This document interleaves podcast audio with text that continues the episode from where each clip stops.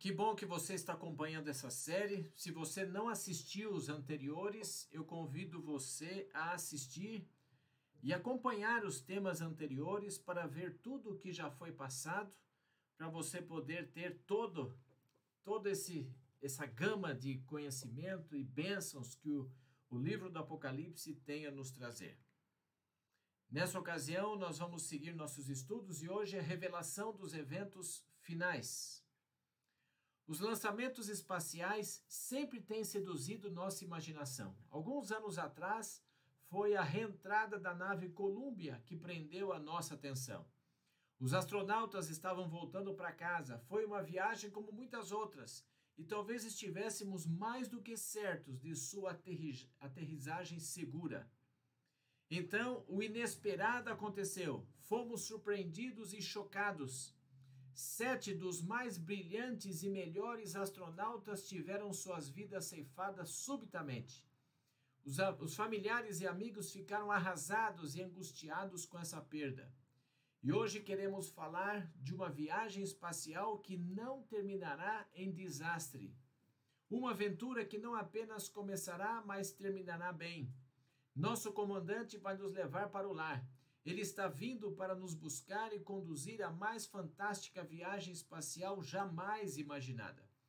Passaremos por nossa vizinha mais próxima Lua a 384.405 quilômetros de distância. Passaremos também pelo Sol, a 150 milhões de quilômetros da Terra. Passaremos por Mercúrio, Júpiter, Saturno.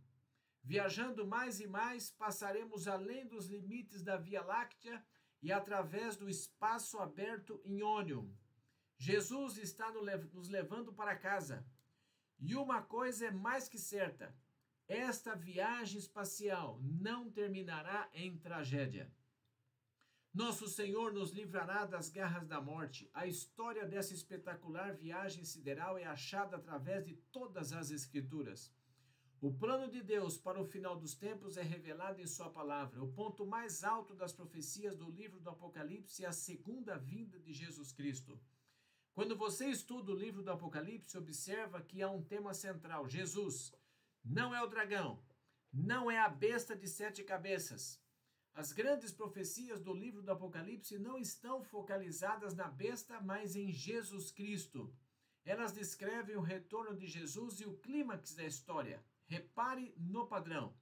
Apocalipse 14, 14 diz: Olhei e eis uma nuvem branca, e sentado sobre a nuvem um semelhante a filho de homem, tendo na cabeça uma coroa de ouro e na mão uma foice afiada. Quando o livro do Apocalipse retrata a vinda de Cristo, ele o descreve como uma coroa sobre a cabeça. Ele se torna o Rei dos Reis e Senhor dos Senhores. As Escrituras não revelam Jesus vindo silenciosa ou secretamente. Atente bem para isso. Ele veio silenciosamente, sim, quando nasceu como um bebê na manjedoura de Belém. Pouquíssimas pessoas sabiam que ele viera ao mundo, porém, quando a Bíblia o descreve em sua segunda vinda no Apocalipse, a cena não é a mesma. Ele vem com uma coroa de ouro na cabeça ele vem com uma foice afiada na sua mão para ceifar a colheita da terra. A santa palavra de Deus sempre retrata a Cristo vindo com poder e glória. Quando você estuda o livro do Apocalipse, sempre o vê chegando majestosamente. Apocalipse 19:11 diz: Vi o céu aberto e eis um cavalo branco. O seu cavaleiro se chama fiel e verdadeiro e julga e peleja com justiça. Apocalipse 19, 14 diz: E seguiram os exércitos que há no céu, montando cavalos brancos, com vestiduras de linho finíssimo, branco e puro. Veja, por que a Bíblia mostra Jesus vindo num cavalo branco? O que esse símbolo representa? O cavalo branco é símbolo de pureza, vitória, triunfo. Jesus vem com uma coroa de ouro sobre a cabeça e cavalgando num cavalo branco. Ele é mostrado como um general vitorioso, é descrito como vindo para derrotar todas as forças do mal. Cristo vem para derrotar o inimigo como Rei dos Reis, Senhor dos Senhores. O livro do Apocalipse é muito, muito claro. Jesus vem para ceifar a colheita da terra. vem liderando os exércitos celestiais, vem como Rei dos Reis. O Apocalipse não menciona nenhuma vinda secreta de Cristo. Jesus retorna vitoriosa, triunfante e de maneira gloriosa. O livro do Apocalipse não fala de modo algum em arrebatamento secreto. Apocalipse 11, 15 diz assim: O reino do mundo se tornou de nosso Senhor e do seu Cristo, e ele reinará pelos séculos dos séculos. Quando Cristo vier, dará fim ao grande conflito. Pecado e pecadores não mais existirão. A vinda de Cristo não é um evento misterioso.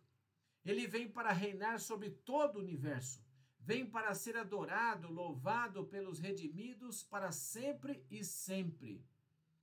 Você já imaginou como posso saber que estarei preparado quando Jesus vier pela segunda vez?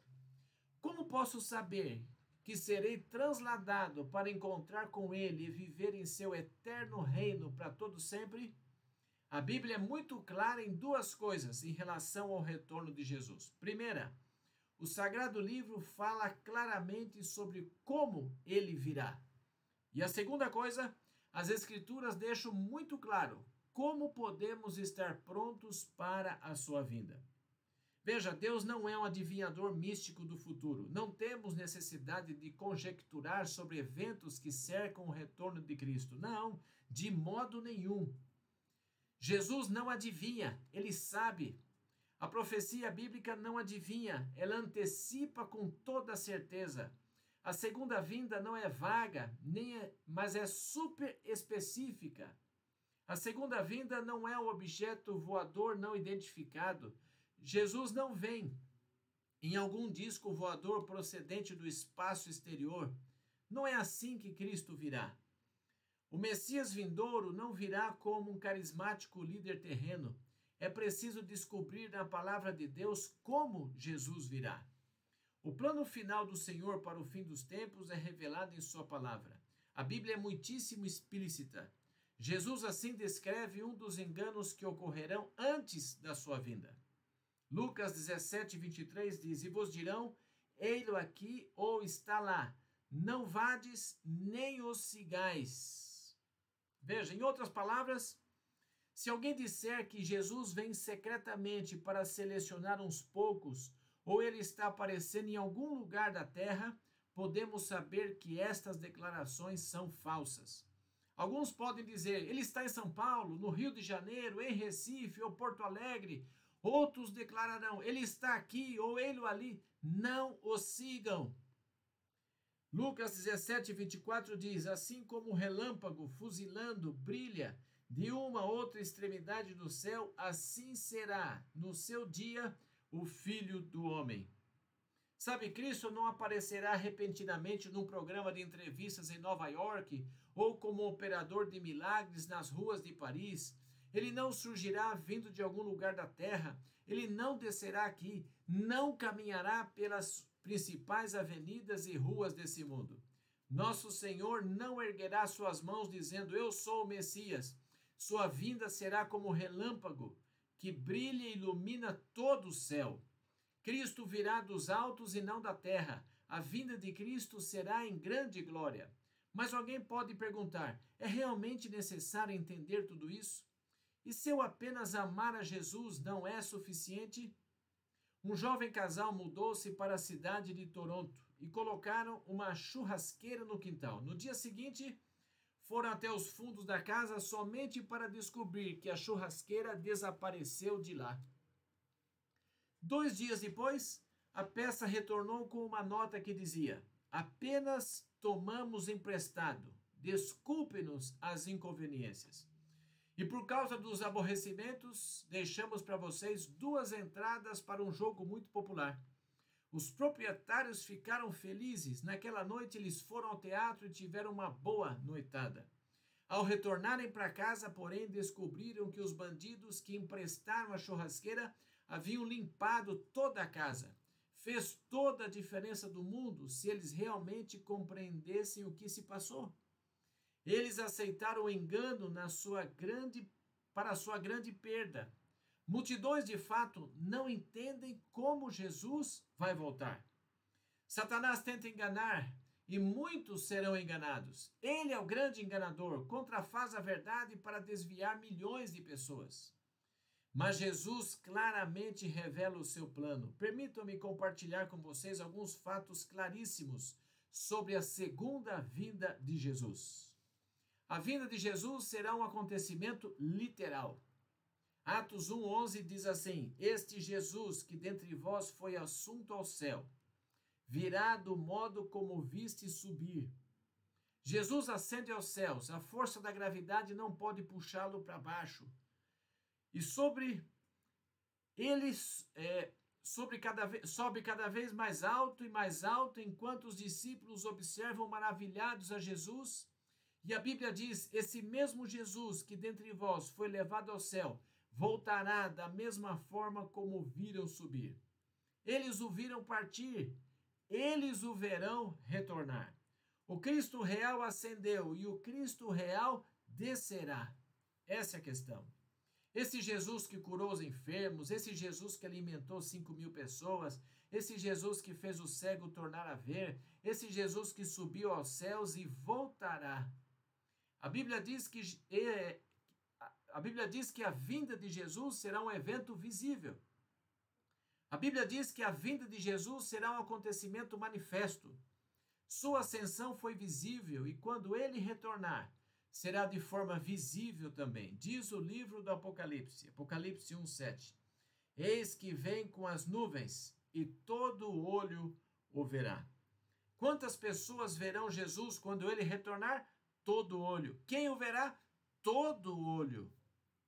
Está Jesus, porventura, vindo em secreto para escolher uns poucos remidos?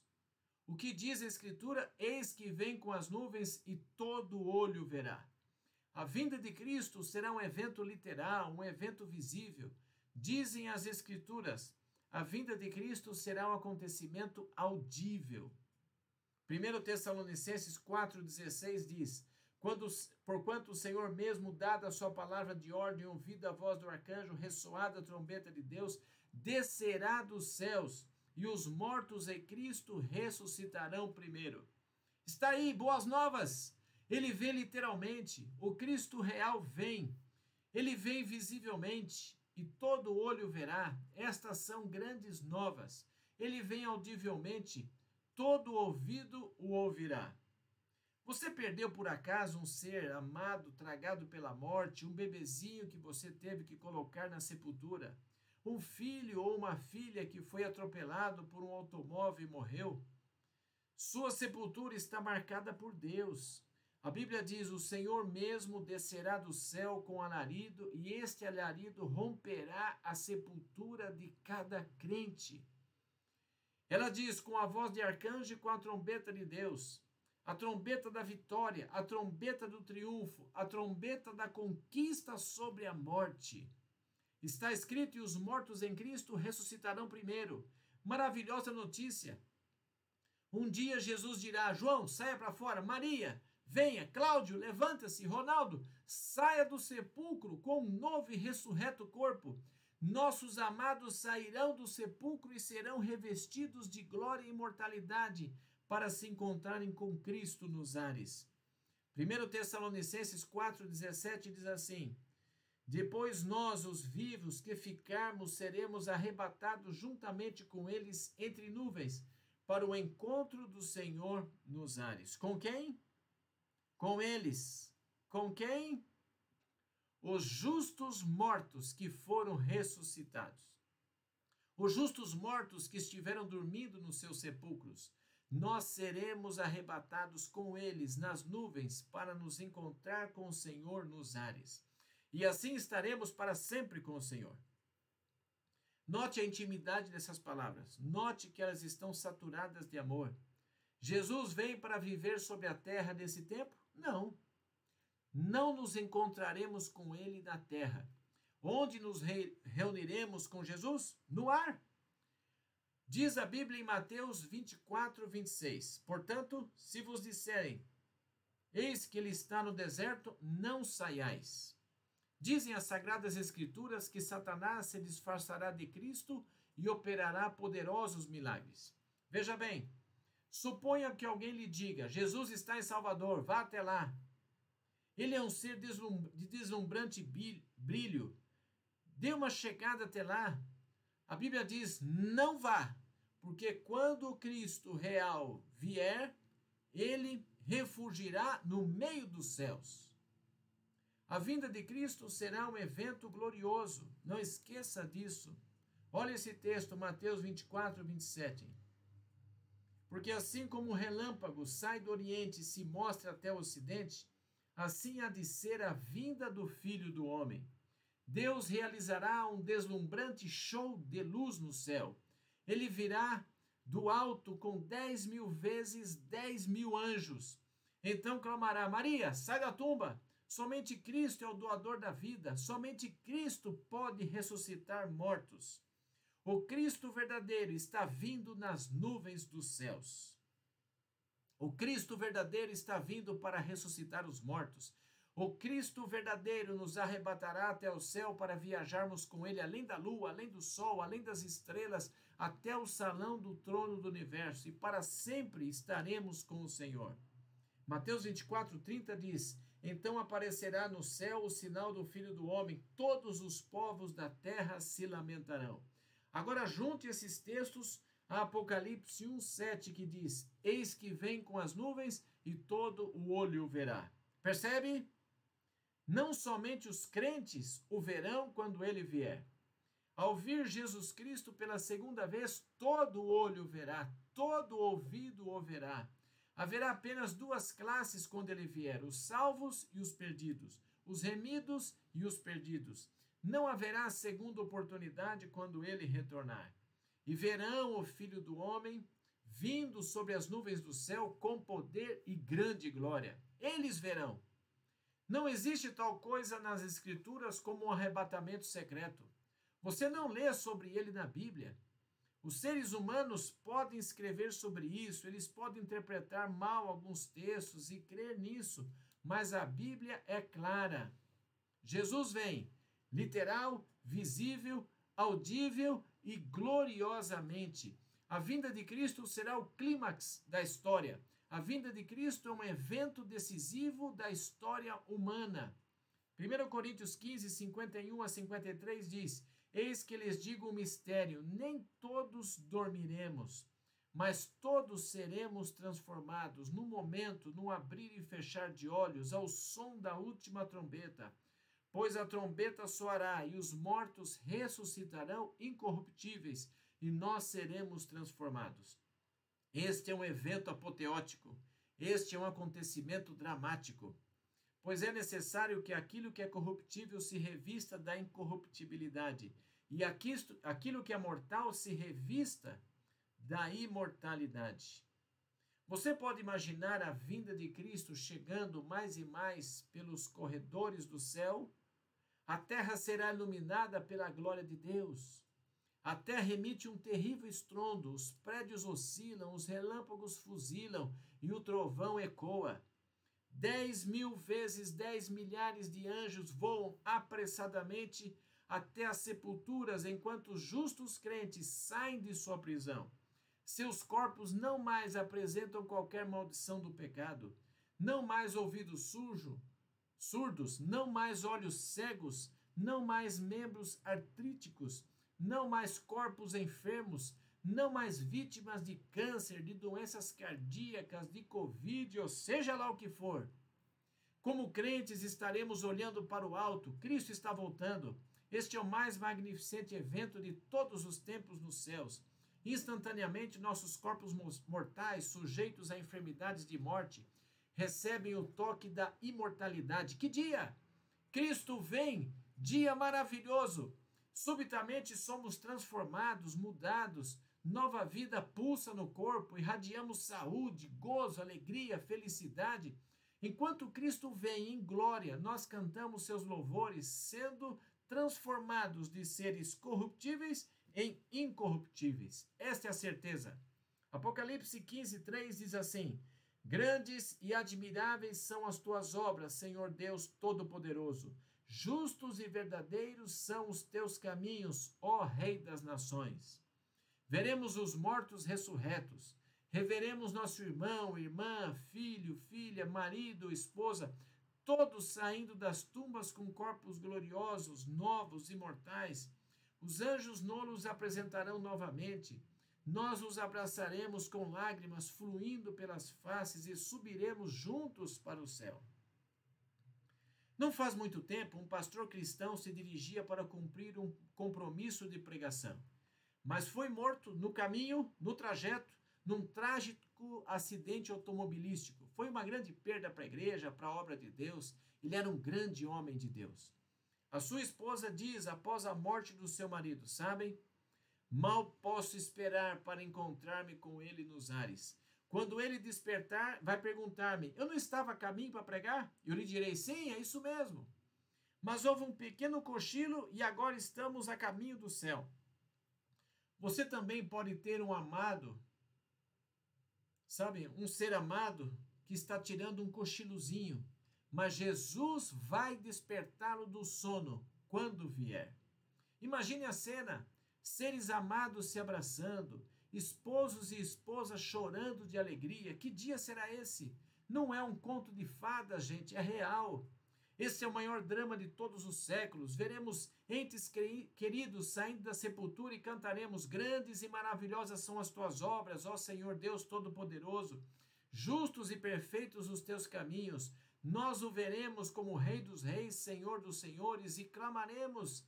Isaías 25, 9 diz: Naquele dia se dirá: Eis que este é o nosso Deus em quem esperávamos, ele nos salvará.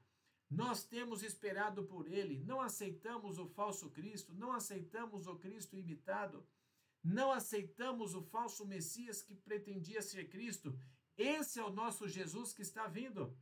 Esse é o Senhor a quem aguardávamos, na sua salvação exultaremos e nos alegraremos. A Bíblia diz que quando Jesus voltar, haverá duas classes de pessoas: os salvos e os perdidos. Aqueles que olham para cima e dizem: Temos esperado por Ele e Ele nos salvará. Também haverá aqueles que olham para o céu e verão Jesus. Os corações ficarão cheios de temor. Eles o veem vindo, sabem que não viveram em harmonia com a sua vontade. Voltaram-se as costas, rejeitaram os apelos do seu amor, fugiram da sua graça. O Espírito de Cristo impressionou o coração deles, mas eles disseram: Não, Senhor, não queremos. Repudiaram as coisas da eternidade, estavam tão ocupados, tão envolvidos com as coisas dessa vida, que não tiveram tempo para Deus. Desprezaram o Senhor Jesus quando ansiava salvá-los. Haverá duas classes, gente: salvos e perdidos. Uma classe é destruída pelo resplendor da sua vida, a outra é redimida pela glória da sua presença. A mesma glória que destrói e consome os ímpios. O Apocalipse é muito claro quando diz assim, Apocalipse 6, 15 a 17. Os reis da terra, os grandes, os comandantes, os ricos, os poderosos, todo escravo e todo livre, se esconderam nas cavernas e nos penhascos dos montes e disseram aos montes e aos rochedos: Caí sobre nós e escondei-nos da face daquele que se assenta no trono e da ira do cordeiro. Porque chegou o grande dia da ira deles, e quem é esse que pode suster-se? Eles não o coroaram como rei da glória em seus corações no dia oportuno, e não querem coroá-lo como rei da glória universal. Eles fogem, estão aterrorizados. Eles clamam aos rochedos e montanhas para caírem sobre si. O livro de Tessalonicenses diz: que estes serão consumidos pelo resplendor da vinda de Cristo. O Cristo que vem em glória e poder não pode ser suportado pelos perdidos. Enquanto eles pedem as rochas e montanhas para o sepultarem, serão consumidos pela glória do Rei. Quando Jesus voltar, não haverá um segundo tempo de graça, não se deparará outra oportunidade. Ele nos tem concedido muitas chances hoje para que não necessitemos de outra quando retornar. O apóstolo Paulo declara-o plenamente quando diz assim, em 2 Coríntios 6, 2: Eis agora o tempo sobremodo oportuno, eis agora o dia da salvação. Nosso destino eterno está sendo decidido pelas escolhas que fazemos hoje. Creio que estamos vivendo no limiar da eternidade Estamos vivendo nos dias que precedem a segunda vinda de Jesus Cristo. Creio que muito em breve Jesus descerá do céu. Vamos condensar os eventos que terão lugar por ocasião do seu retorno. O que ocorrerá quando Jesus retornar? Primeiro, abalos sísmicos. Primeiramente, haverá estupendos movimentos sísmicos, terremotos, montanhas e ilhas serão movidos dos seus lugares um grande terremoto sacudirá o planeta. Segundo, ressurreição dos justos mortos. Paulo diz em Tessalonicenses: os mortos em Cristo ressuscitarão primeiro. Todos os que dormem em seus sepulcros ouvirão a voz como de trombeta de Cristo e ressurgirão para a vida eterna. Terceiro, justos vivos serão transformados. Quarto, imortalidade é conseguida, concedida. Quinto, os ímpios são destruídos. Apocalipse capítulo 6, versos 14 e 15, diz que os ímpios pedirão as rochas e montanhas para caírem sobre eles. Quando Jesus voltar, não haverá segunda oportunidade de graça. Esteja atento para isso, amigo. Não acontecerá nova chance. Quando Cristo retornar, os ímpios que viverem nesse tempo, eles serão destruídos. Sexto, os justos darão boas-vindas a Jesus. A Bíblia diz que quando Cristo vier, seremos arrebatados para nos encontrarmos com Ele nos ares. Os justos vão para o céu. Mas algumas pessoas perguntam: vocês não se lembram daquele texto bíblico que diz: Ele virá como ladrão? Não haverá duas vindas de Cristo, uma que ele vem como ladrão e outra que ele surge em glória? E o arrebatamento secreto? Como que fica isso? Mateus 24, 36 diz assim: Mas a respeito daquele dia e hora ninguém sabe, nem os anjos do céu, nem o filho, senão o Pai. E Mateus 24, 43 diz assim: Mas considerai isto: se o pai de família soubesse que hora viria o ladrão. Vigiaria e não deixaria que fosse arrombada a sua casa. Está porventura esse texto falando sobre a maneira da vinda de Cristo ou o seu tempo? Pensa nisso. Quando a Escritura fala sobre um ladrão, ela está se referindo ao tempo e não à maneira da chegada. Está claro isso? Agora veja, Será que o ladrão coloca as mãos em coxa, em sua boca e brada assim: Olha, estou chegando, fiquem preparados, vou roubar sua casa? Não, nenhum ladrão faria isso. Ele vem quando nós menos esperamos, rapidamente.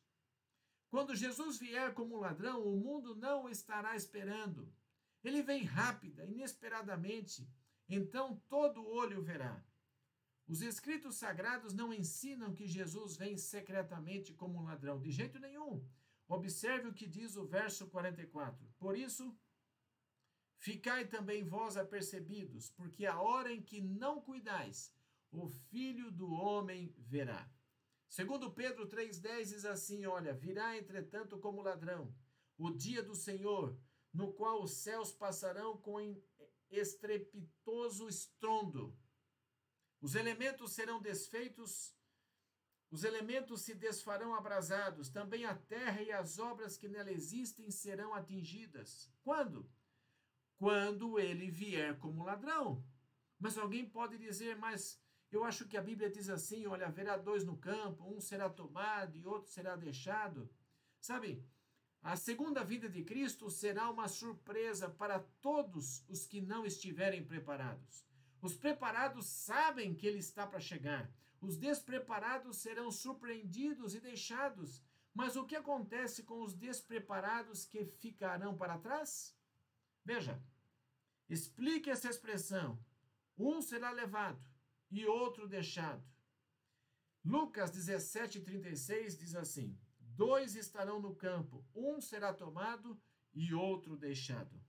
Por acaso o texto diz que aquele que é deixado ficará vivo? Isto é o que os homens dizem, mas não o que o texto diz. Jesus prossegue dizendo assim: olha, em Lucas 17, 20, 26. Assim como foi nos dias de Noé.